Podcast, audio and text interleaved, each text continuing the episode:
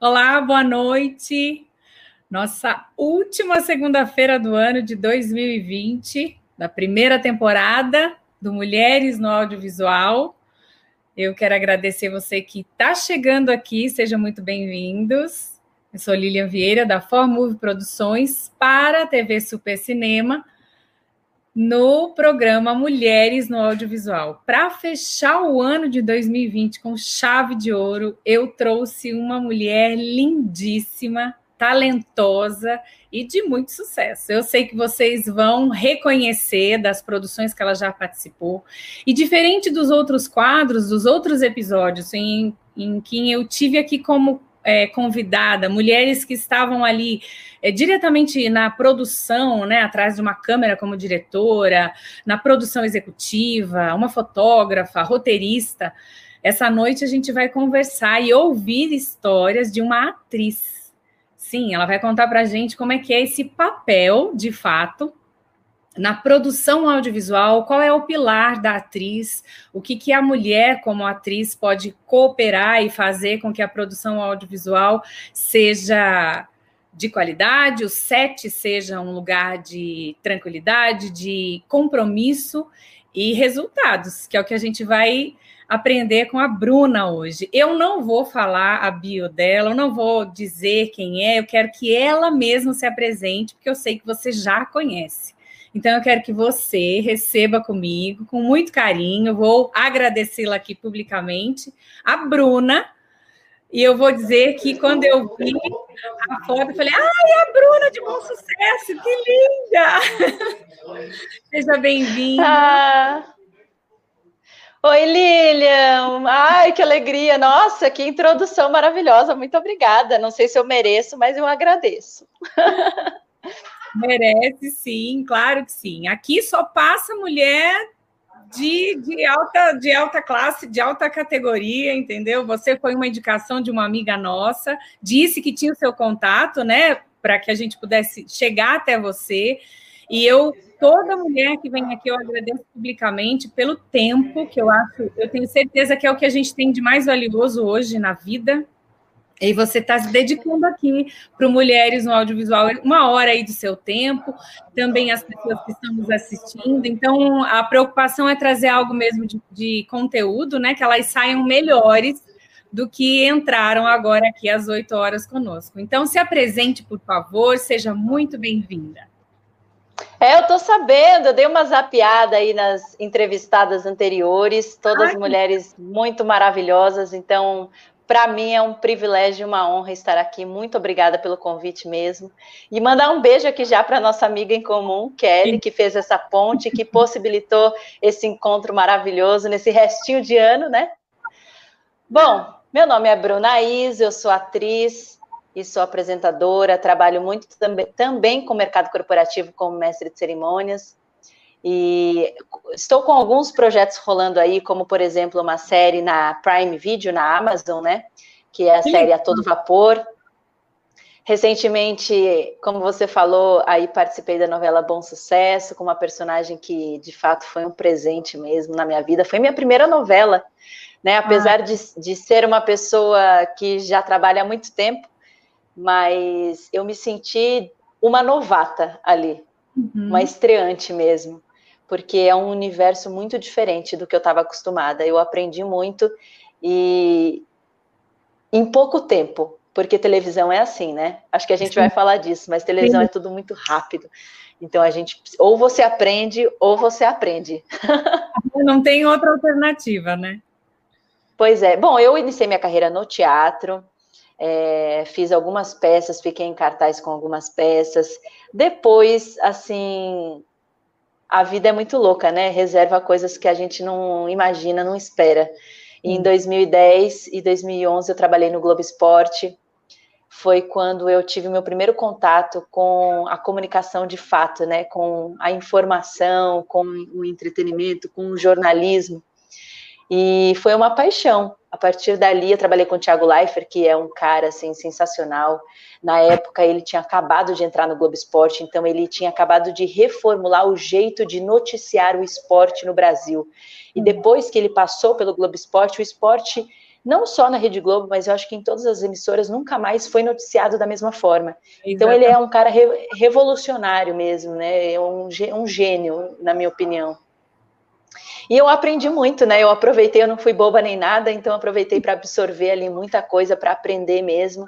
E foi a partir dali que eu fui estudar é, para ser apresentadora, para ser uma comunicadora mesmo.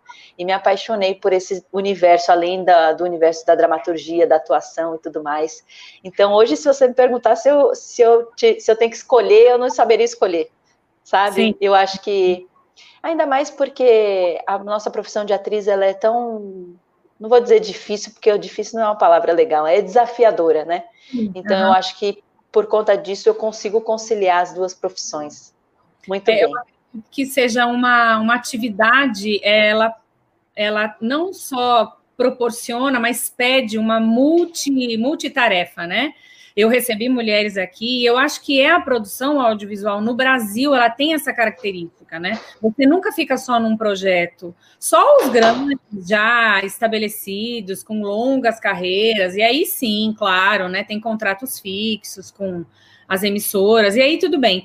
Mas os outros que estão ainda, né, é, caminhando aí, começando, é, eu acho que a possibilidade de você estar em vários projetos, né? Então você faz várias coisas e não tem mesmo por que escolher. Se faz tudo muito bem, por que, que vai escolher? Está pronta e aberta. E aí, como você disse mesmo, é, aberta para novas oportunidades. Você falou, eu já trabalhava como atriz há muito tempo, e aí tive a, o, o presente, que foi o papel da novela, e se sentiu uma novata foi algo novo, né? Então, aí vem um outro projeto, uma série. Então, é algo que só vai acrescentando na carreira, né? Eu acho que tem um lado bom. Você concorda com a, com a questão no Brasil ser assim, especificamente? Concordo plenamente. Eu acho que o profissional do audiovisual tem que ser versátil, né? Essa versatilidade que a gente é, busca sempre na nossa profissão, até por uma questão de necessidade, né? Uhum. A gente faz outras coisas porque a gente precisa, mas isso acaba que é uma qualidade muito boa para a gente que a gente vai empregar em outras áreas da vida, né? Então, versatilidade, tá aí a primeira palavra da nossa noite, versatilidade, versatilidade. no audiovisual, para o profissional do audiovisual, não só atores e atrizes, né? Mas é, por exemplo, diretores que em outros projetos fazem assistência de direção, uhum. em outros projetos eles são diretores de fotografia, ou eles trabalham em outras áreas, assim. Então, é, é um.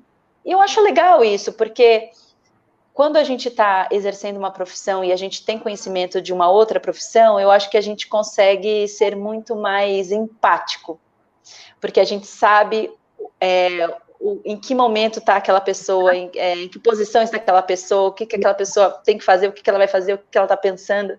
Então, você saber um pouquinho de cada é, peça dessa engrenagem, né, é muito importante. É, eu recebi a Malena, ela é uma roteirista do Rio de Janeiro, e ela falou exatamente isso. Ela passou por vários núcleos, vários departamentos, até então se entender como roteirista de fato.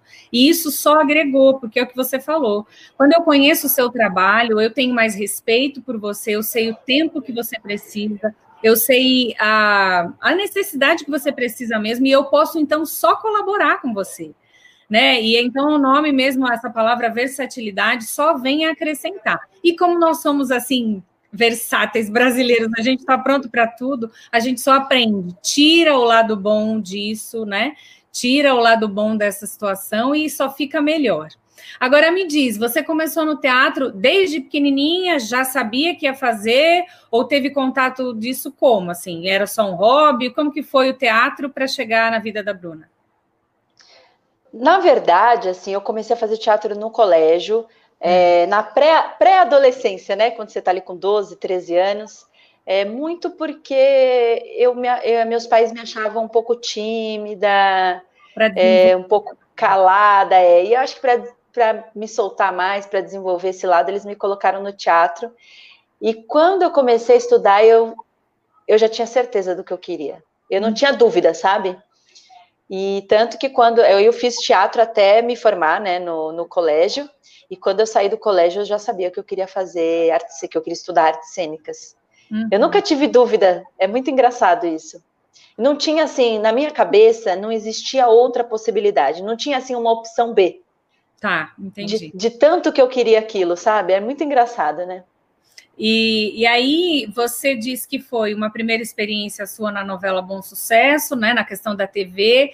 Você buscou isso? Essa questão da adaptação da linguagem foi complicado? Como é que é? Conta pra gente os bastidores da maior emissora, né? Que produz aí novelas de uma qualidade, as séries de uma qualidade, não só aqui, a gente vê que é reconhecido no mundo essa qualidade, né, que a Globo tem de produção.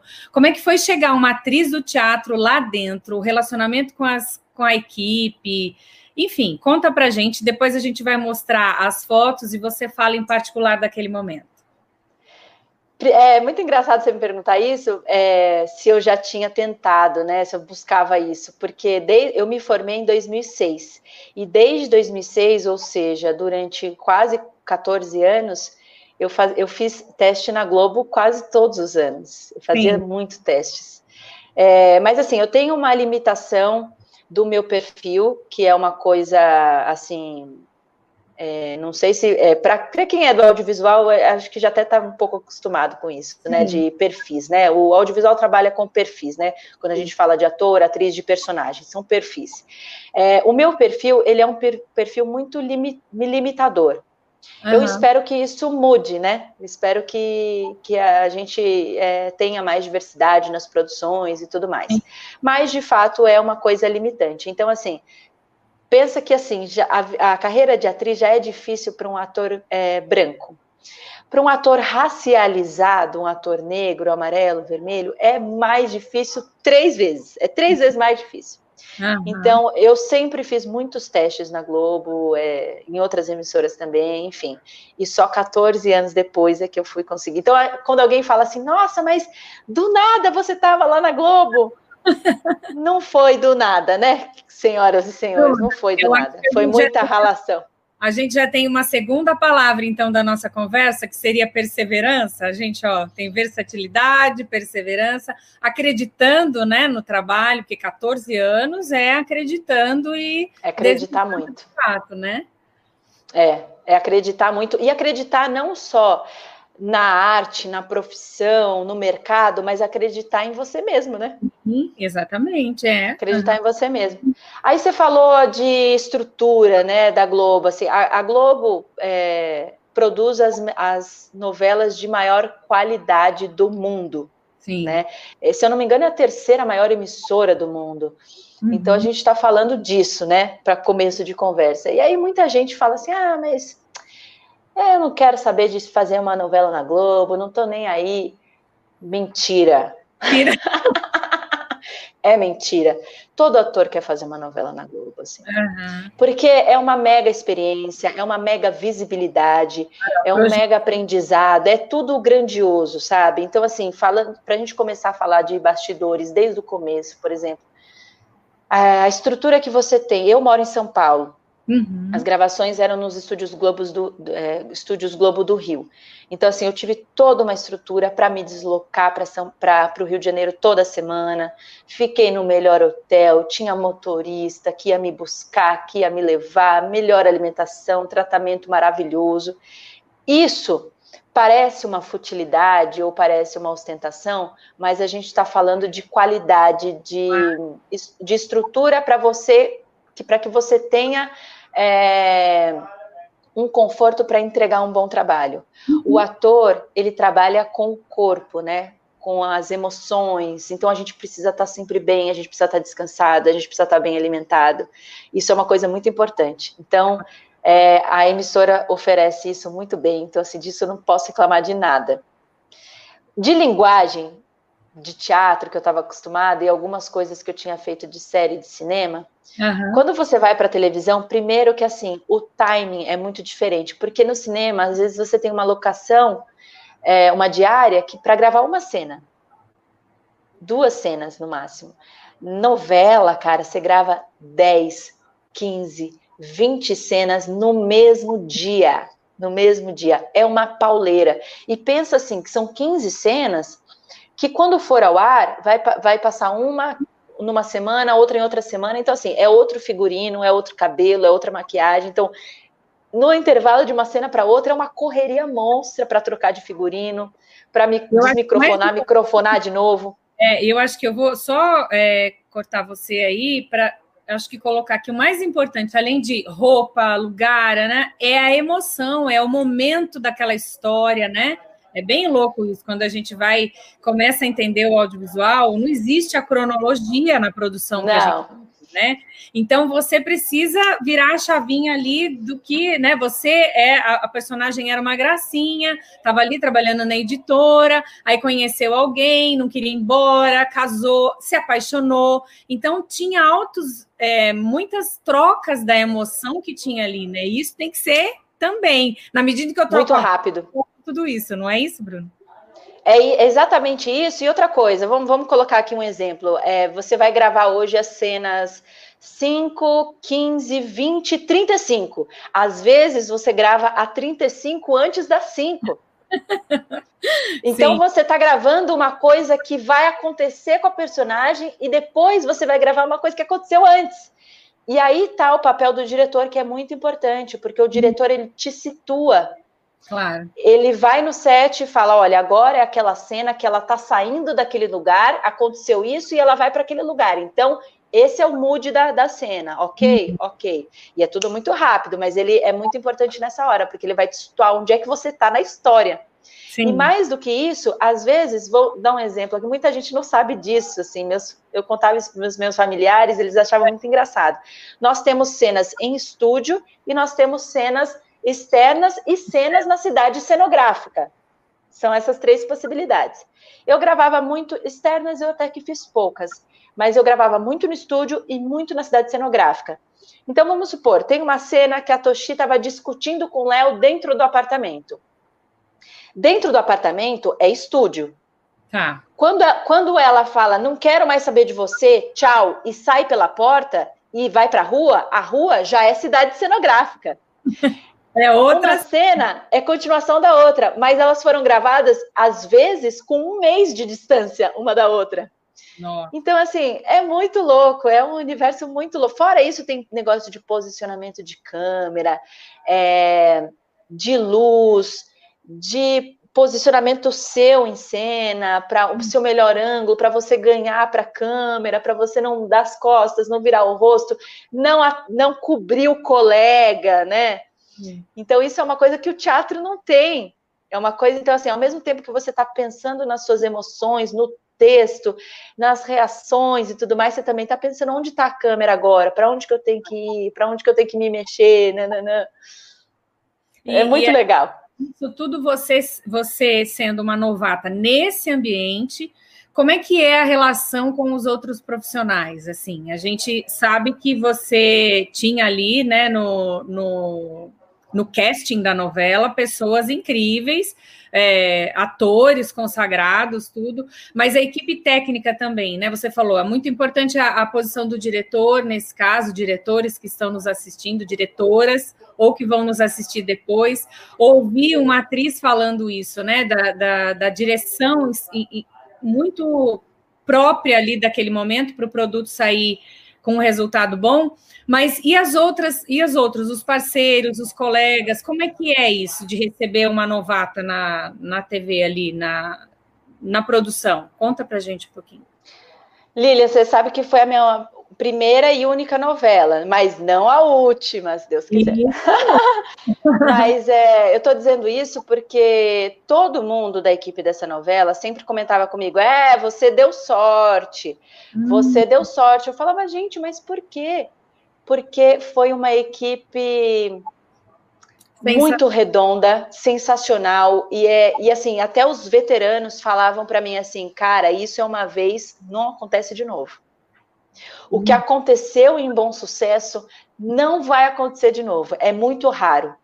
E eu estou dizendo isso porque quando você pergunta de relacionamento com os colegas, é, foram eles que me mostraram o, o caminho das pedras, assim. Uhum. De uma generosidade, de eu entrar no set e eles falarem, ó, oh, não dá as costas, ó, oh, vem mais para cá. Ó, oh, quando eu falar isso, você faz isso. Né? Me deu várias dicas. Sim. várias, assim.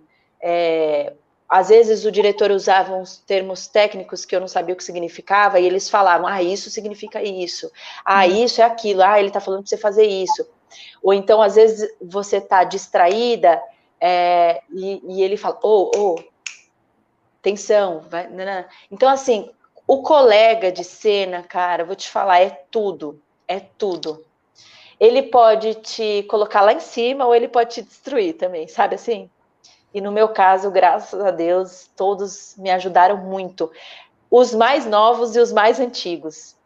É, Fabiola Nascimento, Yasmin Gonlevski, Antônio Fagundes, Antônio Carlos, Raiza Batista, um elenco sem Sharon Menezes, um elenco assim muito. Eu não sei se é porque era a atmosfera da coisa que estava boa, a novela estava indo muito bem, a direção era muito legal, e não, não, o clima era bom, então acho que tudo conspirava para para que todo mundo fosse trabalhar muito feliz, muito disposto a ajudar e tal. Então, dizem que eu tive sorte, então eu só agradeço. Se eu tive sorte, então tá tudo certo. Aí, quando eu fizer uma outra novela, eu volto para te contar aqui como é que foi, para a gente fazer esse comparativo. Mas eu já vou arriscar a dizer que você começou com o pé direito, numa equipe super redondinha, vai ser essa vibe que serão para os próximos para os próximos trabalhos, as próximas novelas, né? Porque é, ó, o Edu do Super Cinema está falando aqui que não só diretores e fotógrafos e roteiristas assistem, mas produtores também assistem aqui. Uh! então, Engraçado é... que hoje eu postei um meme da Suzana Vieira, né? É. Falando assim: ai, porque eu já fiz isso, já fiz aquilo, eu posso fazer aquilo outro, vendendo o peixe dela, né? Daquele jeito maravilhoso dela espontânea. E aí o meme era: eu, depois da pandemia, tentando me vender para os produtores de elenco. Olha, tô aqui, já fiz isso, já fiz aquilo e posso fazer aquilo também.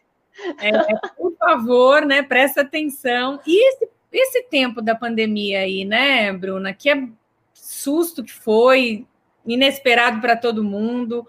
É, as produções retomaram agora, né? Você viu? Eu vi reportagens falando do cuidado que eles estão tendo para retomar tudo isso. Bem complicado, né? Mas depois que tudo, a vacina está chegando, vai passar e vai voltar tudo ao normal. E o seu set futuro vai ser do mesmo jeito que foi a primeira. Você começou assim, vai ser assim sempre. Até porque você também recebeu isso, né? Então a próxima novata que chegar vai encontrar com a Bruna vai ter essa generosidade também que te alcançou, né? Porque eu imagino, a gente sempre ouve aqui os profissionais falando que a produção audiovisual, a audiovisual é uma arte coletiva. Ninguém faz nada sozinho. E o que é o sucesso, Exatamente. na verdade, é aquilo que você falou, né? O sucesso, às vezes, claro, a gente quer o sucesso comercial, quer que a novela bata os maiores números né, da, de audiência, quer vender, ótimo, mas também o sucesso é esse set tranquilo, gostoso, você levanta com uma disposição para ir, né? Eu ia brincar que é o personagem lá, aquele do Diogo, ele era o único que não ia feliz para trabalhar, né? Mas é a, era a vibe do personagem. Então... Nossa, eu vou te falar, o Babaioff, Armando Babaioff, que fazia o Diogo, é. ele era uma das pessoas mais bem-humoradas do set. Nossa, ele tem uma vibe tão maravilhosa. E quando ele começava a se concentrar, que ator. né? Eu quero é. ser assim quando eu crescer, sabe? Porque era uma transformação, assim, era absurdo o que ele fazia. Gênio, gênio, né? Coisa de gênio. E ele tinha uma, uma pegada de um vilão irônico, né? Ele tinha uma ironia ali também. Né? Debochado, né? né? Esse bom humor também ajudava na construção disso, né? E essa ironia vinha muito bem. Vamos passar um pouquinho das, das fotos que a Bruna é, mandou aqui para gente, e aí a gente vai, como não tem alguns vídeos só, a gente vai comentando. Tem esse primeiro aqui, ó. Deixa eu ver. Ah, e essa foi uma diária maravilhosa.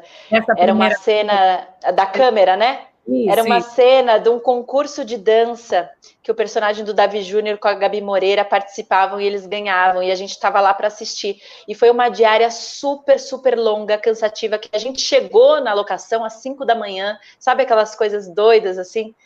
Sim. Só que eu tirei a foto dessa câmera porque eu falei. Eu, assim, eu nunca estava cansada eu estava tão feliz de estar tá fazendo aquele trabalho que estava tudo tão maravilhoso. Eu tirava foto de tudo, tirava foto do teto, da parede, tudo estava lindo para mim. Tudo estava maravilhoso. Eu achei tão bonita a, a imagem dessa câmera, Sim. assim, não sei, aí deu vontade de tirar essa foto. E, e, isso, então, foi uma diária mais longa. Eu imagino o número de atores envolvidos, a equipe também. Nossa, figuração gigante. Sim, Aí muita gente, muita gente. meio aqui é, é esse que você falou, né? O sorriso na, no rosto da equipe que trabalha, né? Todo mundo feliz. Quem são aí que estão com você nessa foto? Nossa, o Guti Fraga, Gabi Moreira. Ai, meu Deus, tanta que saudade. Dele. A gente aí tem elenco e tem produção também. Ah, produção, Oi? Tem produção, produção também, né? Tem. Isso daí foi uma foto de corredor. A gente, porque muitas vezes a gente estava, isso foi na cidade cenográfica. Às vezes a gente estava ali se maquiando no mesmo ambiente, né, dividindo camarim e tal, mas cada um ia para um canto da cidade cenográfica. E aí, em alguns momentos, a gente se cruzava. Então, isso foi um encontro de corredor. Ah, vamos tirar uma foto, vem aqui rapidinho. Aquele clima gostoso, sabe? Bruna, e aí, tiramos essa foto. Você disse que aqui cada um ia para um canto porque coisas acontecem simultaneamente, né? Existem equipes acontecendo na, na cidade cenográfica, existe equipe acontecendo no, no estúdio. É realmente um exército para trabalhar e fazer uma novela de qualidade, não é isso? Isso. Ó, na nossa novela, a gente trabalhava com mais ou menos, eles chamam de frentes, né? Três frentes. Então, tinha, por exemplo, uma equipe gravando no estúdio 3, outra na externa e uma na, cidade cenográfica. Então, são várias coisas acontecendo ao mesmo tempo. Então, nem sempre a gente se encontrava com as pessoas. É, principalmente aquelas pessoas que não eram do nosso núcleo, né? Núcleo, é. Eu fui, eu fui uma pessoa muito privilegiada porque a minha personagem transitava entre núcleos. Sim. Então eu acabei tendo cena com quase o elenco inteiro da novela. Eu dei é, muita, quando eu falo que eu dei muita sorte, é por é, isso, sabe? Tinha as cenas do grupo da editora, né? Você tinha as cenas do grupo da, do, de bom sucesso mesmo, né? Com quem você é, lá. Na casa da Grazi Massafera. E você então circulou com, com tudo isso, e acho que foi mais loucura ainda, né? Mais pauleira e mais pegada ainda, mas também muito mais enriquecedor, né? Imagino Nossa. que e aí, muito mais. Pode falar, pode falar. Não, foi muito mais porque aí você contracena com todo mundo. Eu acabei fazendo mais amizade, conhecendo mais pessoas, é, tendo mais experiência de externa, de cenográfica, porque tem gente que só fica no estúdio, por exemplo. Uhum. E aí, e, e, na cidade cenográfica é tão gostoso gravar lá, é um, é um clima gostoso, sabe? Então eu gostava de cada dia estar num lugar. É muito bom. É, essa terceira foto aqui, eu acho que ela resume aquilo que a gente é, não imagina a dimensão que o trabalho da gente toma, né? A gente está fazendo porque ama, foi ali agraciada, teve ali uma, uma sorte de iniciante, que a gente pode falar, foi abençoada mesmo com uma produção maravilhosa, mas aí não imagina, né, que a estava sendo vista em Portugal, né, direto de Portugal. A gente não sabe a, a dimensão que o trabalho alcança, não é? Que como é que foi você ver isso que você estava ali? Eu acho que passou, passaram os 14 anos assim, né, Bruna, na, na no coração ali, dizendo, olha só, valeu a pena, né? É, pois é. é. Quando eu estava fazendo a novela, eu tinha até esquecido disso, de que a novela pa passaria, em, é, que a novela da Globo passa em vários países depois, né? Ela é vendida para vários países. E recentemente terminou de passar em Portugal, agora está passando no Uruguai. É, eu recebo tanta mensagem de, de Portugal. É uma coisa tão linda, porque eu tinha um medo no começo da minha personagem, porque a minha personagem, ela tem, ela é uma legítima japonesa, uma ah. japonesa genuína, que é uma menina muito dócil, muito ingênua, muito pura, muito educada, muito diferente, não que seja melhor ou pior, mas muito diferente da nossa cultura aqui do Brasil. Uhum. Então, o que, que acontece? O meu medo é que os brasileiros achassem ela muito boba, muito chata, é, muito irritante, sei lá, ai, que menina tonta, sonsa, sabe? Alguma coisa do tipo. Porque poderia ter ido para esse caminho. Tá. Mas, para minha surpresa, o brasileiro gostou tanto da Toshi, porque, primeiro, porque ela tinha uma parte meio cômica, de tão Sim. ingênua que ela era, tinha, ela ficava engraçada. E tinha uma outra parte que me surpreendeu muito, que foi a parte de todo mundo ter achado ela muito fofa. Uhum. Tanto que durante três vezes a minha personagem ficou nos trend topics do Twitter. Uhum. E, a, uhum. e a frase que vinha com mais frequência na sequência do nome era: Quero guardar a Toshi num potinho. Porque eles achavam ela muito fofa. Então isso me surpreendeu muito positivamente. Uhum. E as mensagens que eu recebo de Portugal hoje são dessa mesma linha. Ai, como ela é fofa. Ai, eu tô com raiva do Léo porque ele não enxerga quem ela é, que ela gosta dele, não sei o quê. Então, assim, para mim é tão bom isso, porque, primeiro, porque a personagem é muito diferente de mim. Uhum. Então, quer dizer assim, eu consegui entregar uma coisa verdadeira, né? Eu consegui fazer com que uma, uma personagem, uma pessoa totalmente diferente de mim, fosse totalmente verdadeira, que o público comprou. Sim. Entendeu? A ideia. E, e, quando você. A gente sabe, né? Quem trabalha com roteiro, quem estuda um pouquinho mais disso, e a, os formatos né, de, de, produtos audiovisuais, a gente sabe da, da, diferença da novela, né? Do roteiro da novela, que é um, um projeto completamente aberto, né? Ele não tem aí, ele espera um pouquinho a resposta do público, diferente da série e diferente do filme, é óbvio que já, a gente já tem do começo ao fim já traçado e no filme muito mais forte, mas a novela ela é um projeto, é um roteiro aberto que espera o retorno do público. Você teve isso no, nesse papel? Você viu esse desenrolar, é, esse retorno, e aí a Toshi foi ganhando uma, uma, um destaque maior? Podia só ficar naquela questão ali da, da, desse perfil, ou a Toshi já chegou na produção com essa história? Ela já ia acabar apaixonada e era o par romântico do Léo? Ai, Lilian, que bom que você falou disso, porque às vezes eu esqueço de tocar nesse assunto e é muito, muito, é muito interessante essa parte, exatamente uhum. tudo isso que você falou, da novela ser uma obra aberta. Uhum. E a Toshi, quando entrou, ela, a, o Léo, que era o, o, o crush dela, né? Ele Sim. já estava envolvido com a personagem da Raíza Batista, que era a Marie, a francesa. A francesa ele, já estava na, ele já estava namorando com ela, apaixonado por ela. O sonho dele era morar com ela na França, em Paris. Ponto. Aí chegou a japonesa na história. Hum.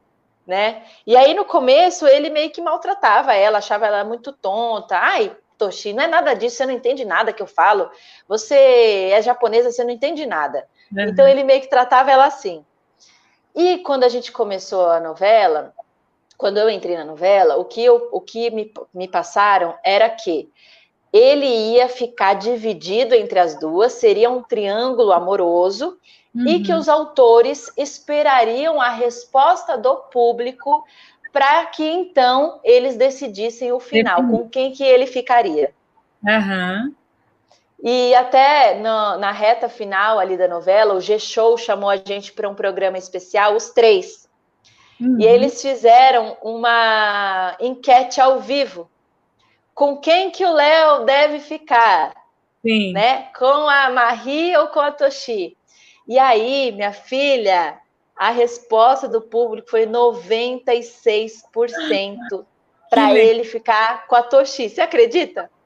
que maravilha. E aí é óbvio, né, que os autores, os roteiristas não iam perder essa dica, né, esse feedback maravilhoso do público, né, porque eles vão entregar aquilo que o público quer assistir. E eu imagino que você ficou bastante feliz. Nossa, assim, fiquei feliz por, por vários motivos, assim, primeiro por ter é, tocado o público de uma maneira sensível, né, e positiva, Segundo, por ter conseguido entregar o que os autores e o que a direção queria de mim, uhum. que é muito importante. É, terceiro, me surpreender, sabe? Porque a, a, a, gente se julga muito, né? Se cobra muito, a gente nunca acha que tá bom. Então, quando a gente tem uma, um feedback desse, eu acho que a gente fica um pouco mais calmo, mais tranquilo. E também porque a personagem que ficasse com o Léo ficaria até o final da novela. Ah. então, quem, quem trabalha com isso sabe que uma semana a mais ou a menos no ar faz toda a diferença. Se for na Globo, então, faz mais diferença ainda. eu imagino que sim, mas você viu, né? Eu acho que é, é, isso mesmo. E você, quando você fala que você ficou feliz em entregar para os próprios autores ali, os roteiristas, é, porque você falou, né? Quando eu cheguei, a proposta era um triângulo amoroso que ia ser discutido. Então, eles queriam de fato saber quem era que ia ficar. E aí você entregou isso, né, de forma aí quase unânime para que eles pudessem. Vamos passar as outras. O que, que a gente tem aqui mais? Tem essa outra. Esse aqui ah... deve ser ah. áudio, que também parece bem simpático. Fala um pouquinho. Sabe qual que é o apelido dele? Não. O apelido dele. Eu não, eu não vou lembrar o nome dele, porque a gente só chamava ele pelo apelido. É Alegria. Ai, olha só, tá vendo? Ó, não, olha, vamos lá. O nome da novela Bom Sucesso, né? Alegria, o captador de áudio. Não tem, né? Já começaram muito bem, uma vibe aí para não dar errado mesmo. Não, eu, Lília, eu te juro por Deus, não tinha um dia que esse homem estava de mau humor, ele estava sempre com esse sorriso. É, você chegava, ele já abria esse sorriso, estava tudo certo, alegria, ai, o microfone está pegando, não, pode deixar que eu arrumo. Assim, essa, eu, se eu pudesse escolher assim, se eu pudesse fazer um pedido para o universo, eu só queria trabalhar com pessoas assim. Eu entendo que somos seres humanos, claro. óbvio que nem todo mundo está assim todos os dias. O Alegria é uma exceção à regra, ele tem que ser estudado pela NASA, né?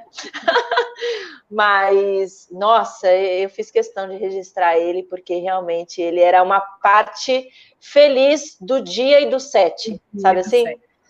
Me fala um pouquinho é, sobre a, o, o, ritmo de gravação sua. A gente já falou que é pauleira tal, mas você morando aqui em São Paulo, você ia para o Rio toda semana, você tinha gravação toda semana, eram dias seguidos, ou era um bloco de dias aí que você tinha liberdade para voltar para São Paulo? Como é que era essa dinâmica?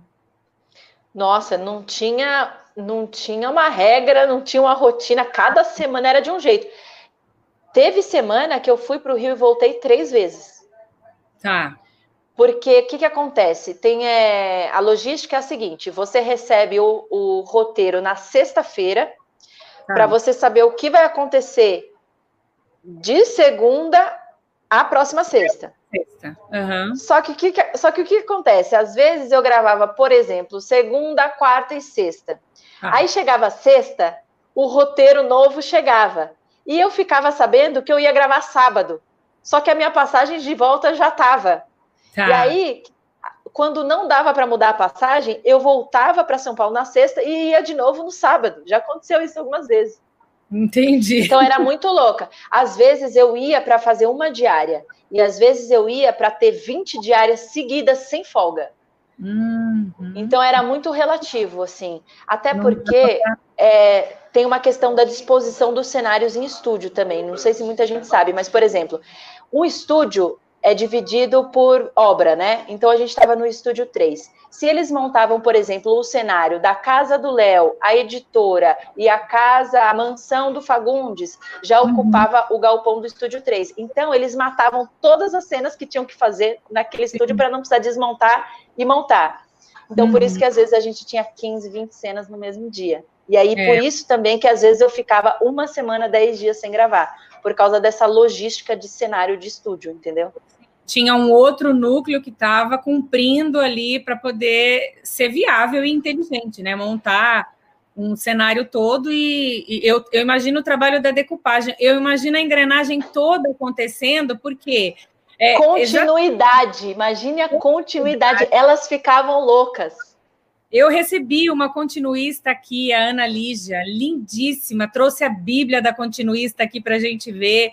E aí, hoje, ela está lá no Ceará terminando uma produção. Hoje eu vi os, os, os stories dela ali, as publicações, e, e um diretor falando da grandiosidade delas, né? Porque quando a gente vê um erro, a gente acha que é a continuista que errou. Mas ele, ele disse assim, achei maravilhoso. Ele fala assim: não, ela me avisou. Fui eu que, por conta do, do, do tempo, por conta da corrida, falei, vai assim mesmo. Mas a conta vem no, no, nome da continuista, né? A continuista errou. Eu imagino a decupagem. Aí na novela a gente tem a questão do roteiro também, né? O autor tem que escrever para mandar. É mesmo de tirar o fôlego. E por isso essa estrutura é. De descanso, de conforto, que você disse que é importante, né? Porque senão você sobrecarrega, e como é que você vai tirar de um ator energia, saúde, vitalidade para entregar um produto de verdade? Você não vai conseguir, né? Por isso as produções são incríveis. Tem um vídeo aqui, do, é um vídeo esse? Do lado aqui ou é foto? É um vídeo, vamos ver. Aqui acho que foi uma foto que você fez, uma panorâmica. Peraí. Aí. Aí, para quem nunca viu um set de filmagem. Olha lá. Aqui é a casa do Léo, né, Tuxi? Aí é a casa do Léo. Nossa, que saudade, gente. Vocês vão me fazer chorar. Nossa Senhora. Eu lembro, eu lembro de cada cantinho desse lugar como se eu tivesse é, como se eu estivesse lá, tido lá ontem, sabe assim? Sim. Ai, que saudade, era muito gostoso, um clima muito bom. E a gente aí... chegava, né? A ah, gente, é. o, o, diretor conversava com a gente, repassava cenas, a gente faz, faz um ensaio uhum. e o segundo já é valendo. Valendo. É, e aí, então... É, eu, eu, ia te perguntar assim, para quem nunca vê um set de filmagem, só vê a produção mesmo, né? A novela ali linda na TV a gente não imagina, né, a, a, a né, a, tudo montado, né? Essas luzes, o microfone, aquele monte de gente ali para sair mesmo o produto. E aí você você registrou bem isso, né? Nessa panorâmica, e você mostrou de fato o que é a produção. Não é nada do que a gente vê, né? Eu tenho uma menina de 11 anos e eu falo para ela, Du, tudo é, é TV, tudo produzido, é tudo de tudo. mentira. É tudo montado. Vou te pra... falar o que não é de mentira e que é maravilhoso. É. A comida. Ah, é verdade. Nossa, minha filha, eu fiquei assim. A comida é maravilhosa. Comida de cena, comida que você Sim. come na cena, é, é coisa assim de restaurante com estrela Michelin. Nossa, olha que maravilha. Tá é saudade. uma delícia a comida. Tô com saudade. Vamos, é, vamos, tem mais um slide? Ah, esse aqui eu achei muito legal, gente. Aqui a Bruna conta onde ela escondia o roteiro para dar uma olhadinha entre um intervalo e outro das cenas. Vamos ver aqui, ó. Eu escondo o texto. Escondo aí entre uma cena e outra Vou ver.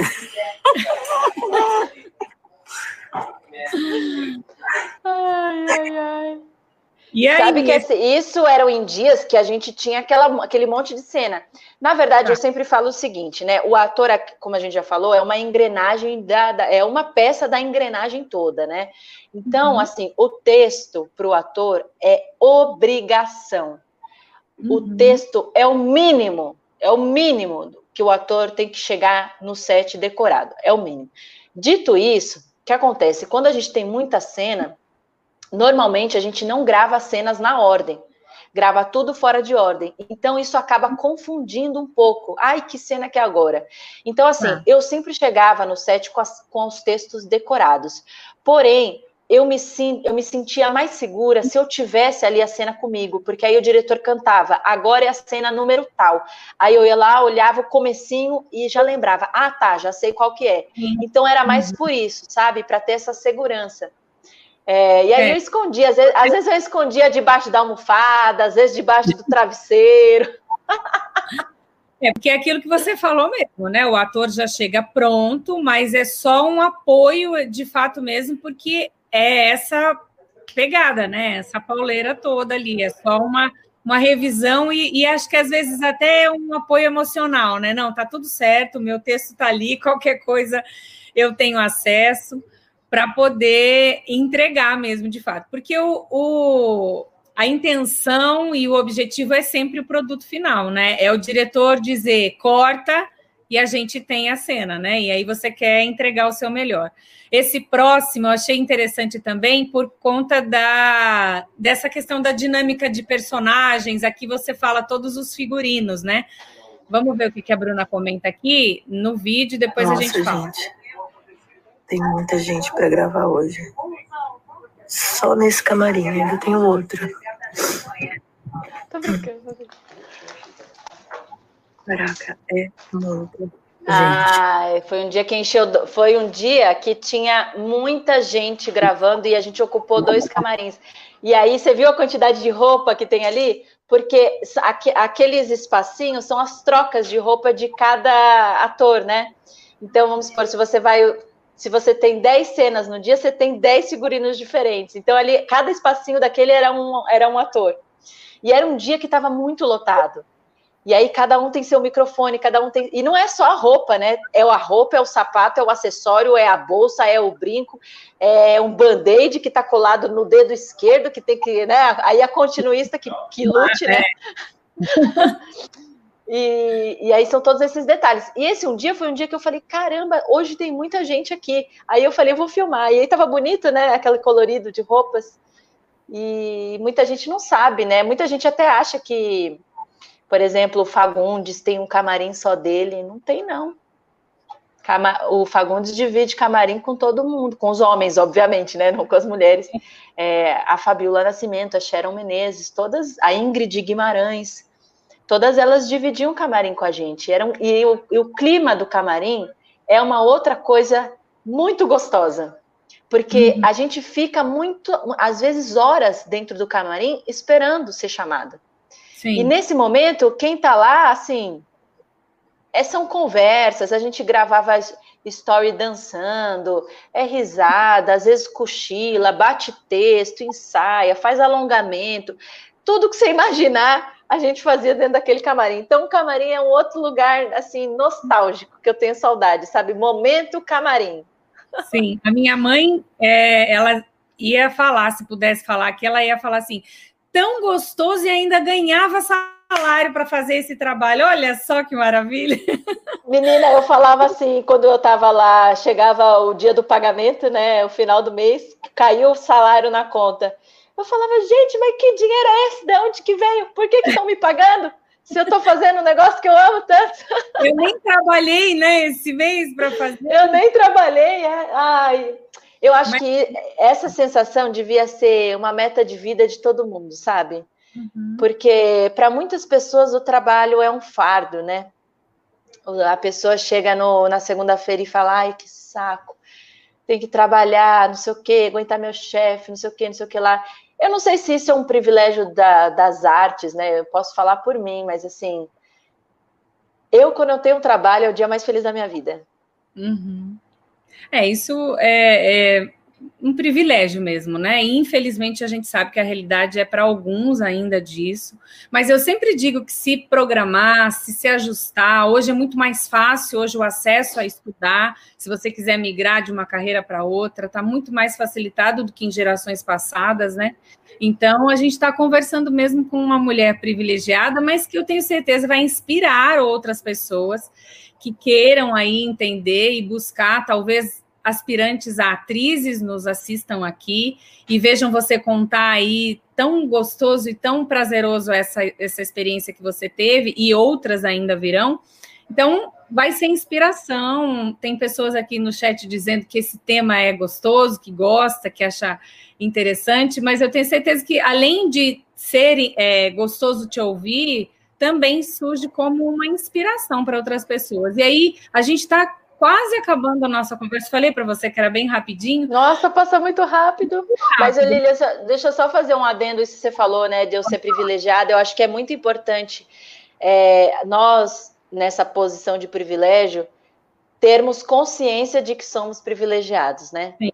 Uhum. Porque existe, assim, sem querer ser uma pessoa que julga os outros, mas é, estar numa posição de privilégio, ser uma pessoa totalmente alheia, né, alienada da, do resto do mundo. Quando eu digo assim que para muitas pessoas é um fardo o trabalho, é, eu falo isso, mas eu tenho consciência da realidade do nosso país, né, da realidade das, da maioria da população. Mas se eu pudesse desejar alguma coisa para as pessoas, eu desejaria que todos pudessem ser felizes em suas profissões e que trabalhassem por prazer e não só por necessidade, né? Sim, e a gente entendeu dessa forma mesmo, porque é, a gente sabe, né? E saber disso é que você falou, só nutre o desejo de que mais pessoas possam, né? A gente se alegra com a possibilidade hoje de migrar. Agora, como a gente vai é, caminhando aqui para o final, a gente já combinou, hein? Na próxima produção você volta para contar de novos detalhes e dizer, Lilian, não era sorte, não, era assim mesmo. Olha só, um outro set de sucesso e um outro set com relacionamentos aí para levar para a vida. Fala para gente assim, o que que você é tudo maravilhoso, tudo bom, mas e aí? Teve algum desafio, alguma alguma pegada que não que você não tenha enfrentado, porque a ausência do medo não é não é isso, é você enfrentar, né? Você falar, a coragem não é ausência de medo, a gente tem medo, mas enfrenta um desafio novo. Então, para a gente iniciar aqui o fim, iniciar o fim ficou legal, mas a gente é, pensar no que foi desafiador, no que foi um dia que você ficou bem apreensiva, numa situação em que você faria diferente, ou que você podia então dar essa dica para alguém que vai fazer diferente agora. Que, que você Falando da novela especificamente, né? Produção, isso, de você como uma novata na produção audiovisual ali, numa grande emissora, né, como a Globo. É, eu assim, para o começo de tudo, vai, a primeira vez que eu recebi a ordem do dia a ordem do dia é, é, um, é um arquivo, né, um documento que eles te mandam por e-mail com toda a logística, né?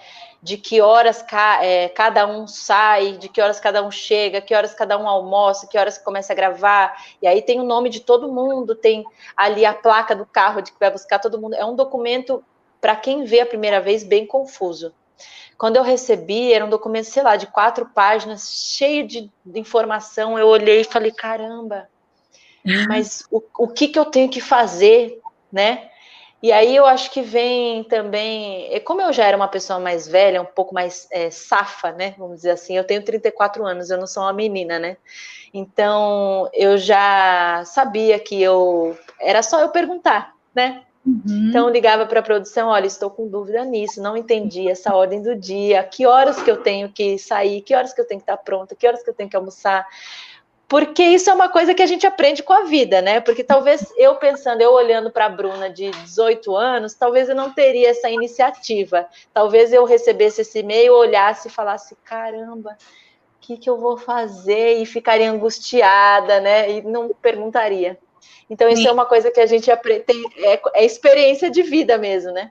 Uhum. Então eu liguei para o produtor e falei: olha, desculpa te incomodar com isso, mas é porque eu não estou acostumada, eu queria entender como é que é esse documento, que horas que eu preciso estar pronto, que horas que eu preciso estar não sei aonde e tal. E os colegas me ajudaram muito também. Eu acho que esse foi o meu primeiro desafio prático, né?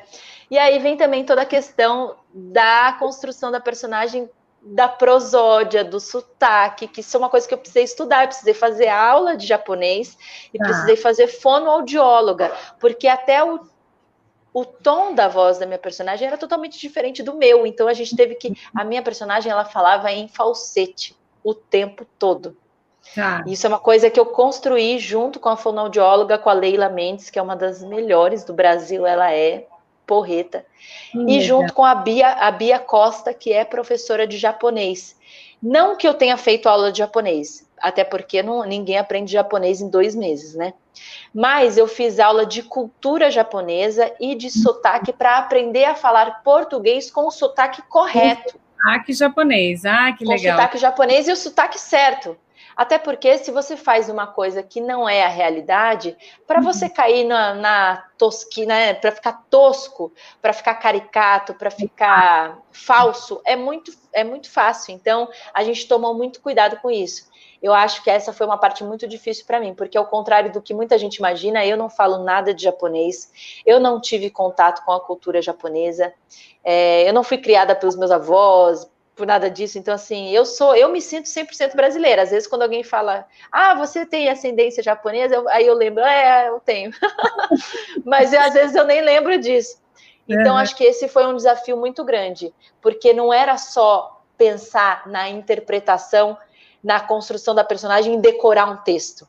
Sim. Era muito mais que isso. Quando eu ia dar o texto, eu tinha que pensar no tom de voz, no sotaque e na interpretação. É. Então, para um, um primeiro personagem, é um mega desafio, né?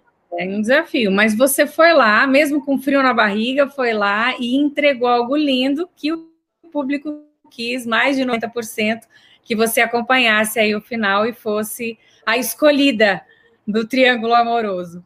Bruno, nosso tempo acabou. Eu já vou deixar ah. recomendado com você para as próximas vezes. Eu queria te agradecer demais. Fechamos o ano, eu fechei o ano muito feliz é, com a sua presença. Você, você falou que você é muito diferente da, da Toshi, mas você também é fofa, é uma graça, é ah. é simpática.